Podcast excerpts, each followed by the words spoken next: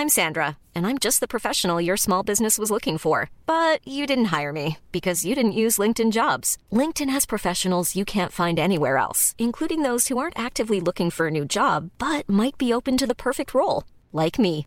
In a given month, over 70% of LinkedIn users don't visit other leading job sites. So if you're not looking on LinkedIn, you'll miss out on great candidates like Sandra. Start hiring professionals like a professional. Post your free job on linkedin.com/people today.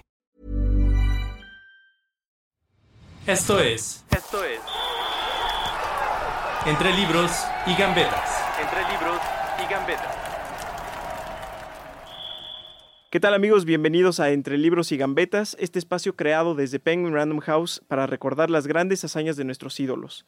Hoy tenemos un invitado muy especial. Con nosotros está Roberto Banchik, quien es licenciado en Economía y Relaciones Internacionales por la Universidad Davis de California, maestro en Políticas Públicas por la Universidad de Oxford, maestro en Asuntos Internacionales por la Universidad de Columbia, director general desde hace 12 años de Penguin Random House México y Centroamérica y ganador del premio Caniem al mérito gremial. Con nosotros, Roberto Banchik. Roberto, qué gusto. Este Encantado. Muy bien, muchas gracias por tenerme aquí, Diego. Feliz de estar en este espacio que han construido para todos. Muy bien, muchas gracias. Oye, Roberto, empecemos ya de lleno con las preguntas. ¿Qué llegó primero para ti, la literatura o el deporte? A ver, es buenísima pregunta. Yo, yo creo que llegó primero la literatura y el deporte, que fue parte de mi vida también, llegó claramente después.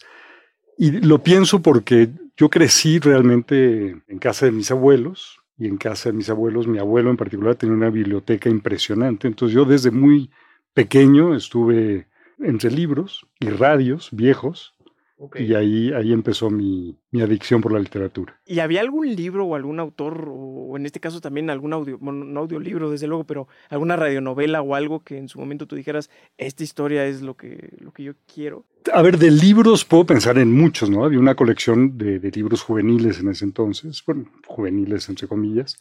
Eh, tenía toda la colección de Julio Verne, mi abuelo, o de Emilio Salgari, ¿no? Entonces yo crecí leyendo sobre todo aventuras de piratas con Emilio Salgari. Y en la parte del radio, sí, ahora que lo mencionas, no lo había pensado, pero yo escuchaba todos los domingos en la noche la hora nacional. Eran otras épocas y la hora nacional tenían grandes episodios de, no sé, mitos y leyendas de las calles de la Ciudad de México. Entonces yo apagaba la luz y escuchaba la hora nacional y me enteraba de los mitos y leyendas de las calles del centro de la Ciudad de México y era fascinante.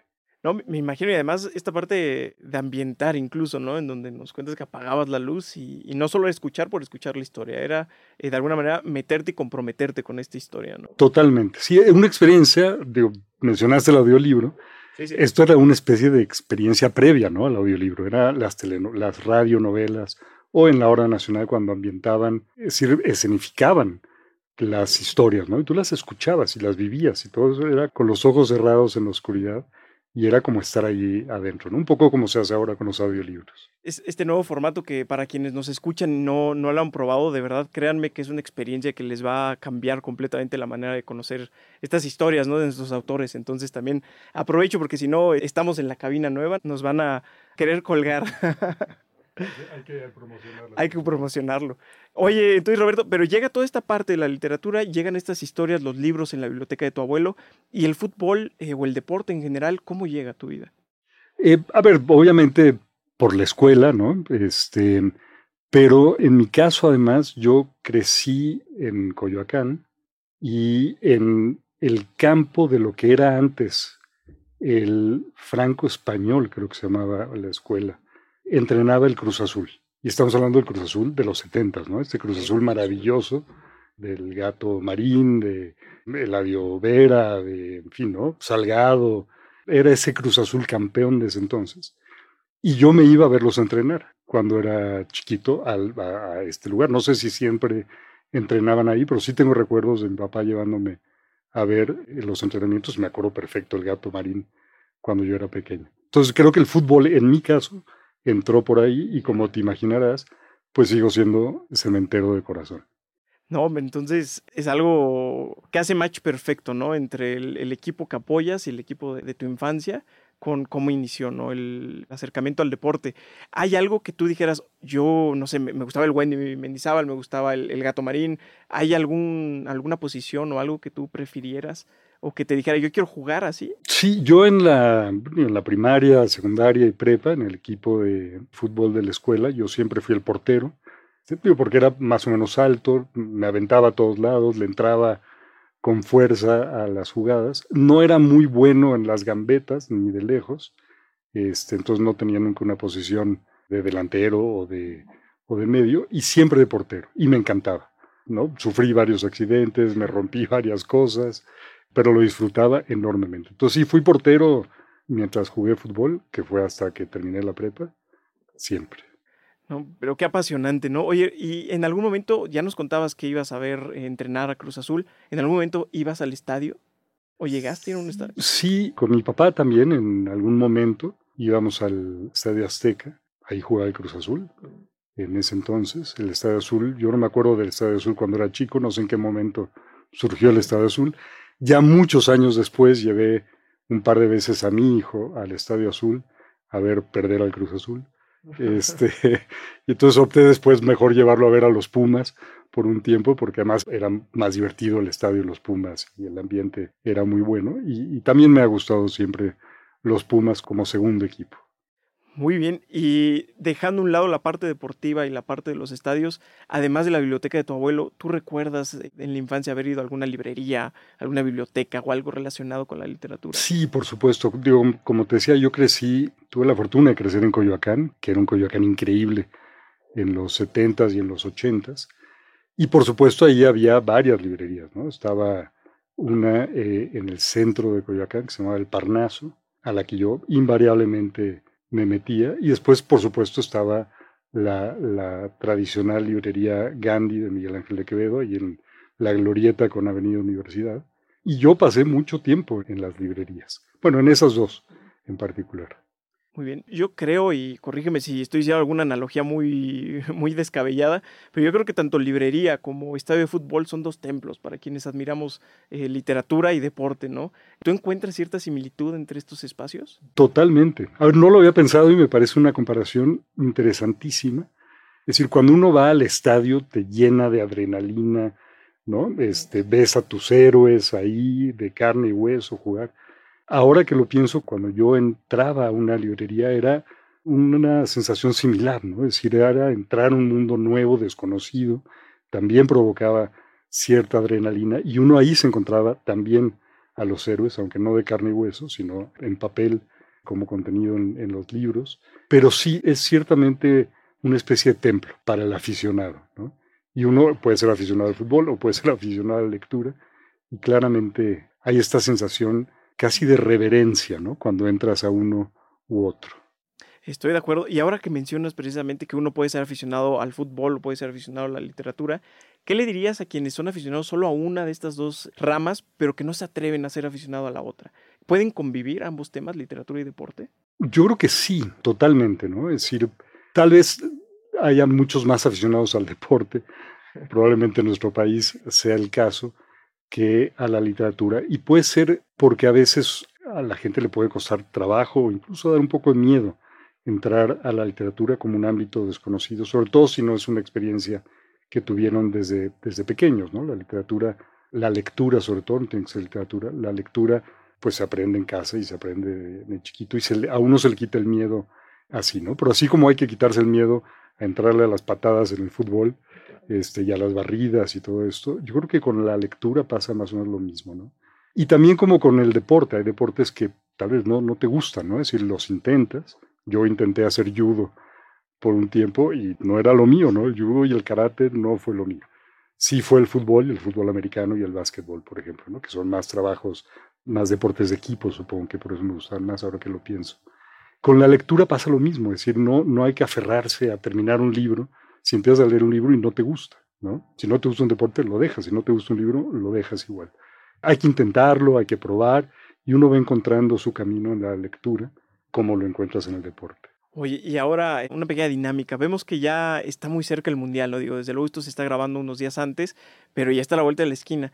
¿Te atreverías a dar algún pronóstico? ¿Quién es favorito para este mundial? A ver, la verdad no he seguido tanto a los equipos. Me encantaría decirte que México, pero creo que está un poco lejos esa posibilidad. No hay que dejar de soñar nunca, en fin, pero bueno, claramente México este, no va a llegar a, a ser campeón.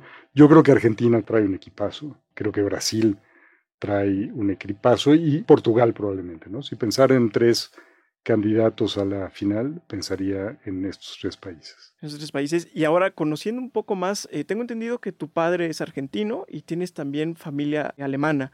Estos dos países, ¿hay algo en especial que tú eh, digas, quiero que gane Alemania? Porque, de cierto modo, pues también son tus raíces, ¿no? Desde luego.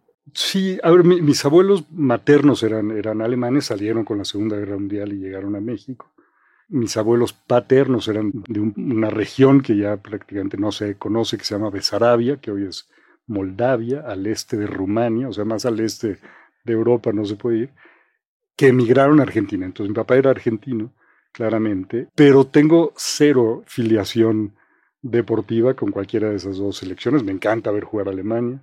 Argentina siempre me impresiona mucho, me enoja mucho Argentina porque siempre le gana a México pero yo ahí sí no tengo duda alguna de cuál es mi selección, y no es ni la alemana ni la argentina, es claramente la, la mexicana.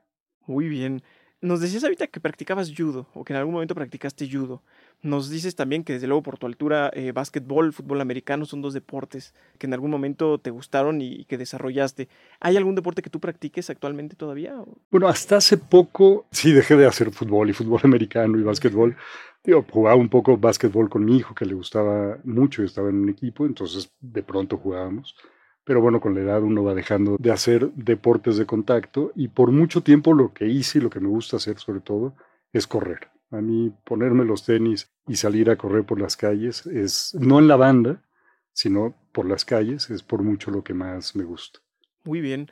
¿Te atreverías a, porque me imagino que hay muchísimos, pero ¿te atreverías a decirnos tu autor favorito, tu libro favorito en, en ese momento o sin duda? No, a ver, puedo aventurarme. Es, bien difícil esa pregunta porque creo que he tenido a lo largo de mi vida diferentes autores favoritos, ¿no? Creo que uno tiene autores favoritos en función a el estadio en el que estás en tu vida, en tus relaciones, en, tu vida profesional.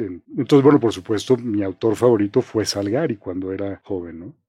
Ya, no sé, pensaría como bueno, como adolescente, entrando a la universidad, Carlos Fuentes para mí fue un descubrimiento increíble, ¿no? La primera vez que leí Aura en, en, la prepa, no podía creer lo que estaba leyendo.